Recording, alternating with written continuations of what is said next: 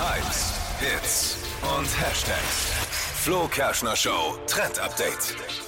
Ist nicht mehr allzu lang hin bis Halloween und das erste Kostüm im Netz, das trendet schon. Und zwar ist das das Outfit von The Weeknd, das er anhatte bei seinem Musikvideo von After Hours. Das verkauft er jetzt ganz offiziell in seinem Online-Shop.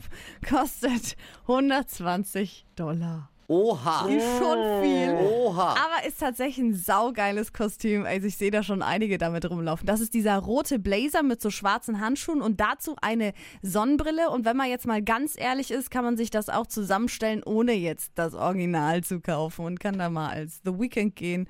Ah, Ähm, okay. Genau, sieht wirklich cool aus. Verpennt kein Trend mit dem Flo Kerschner Show Trend Update.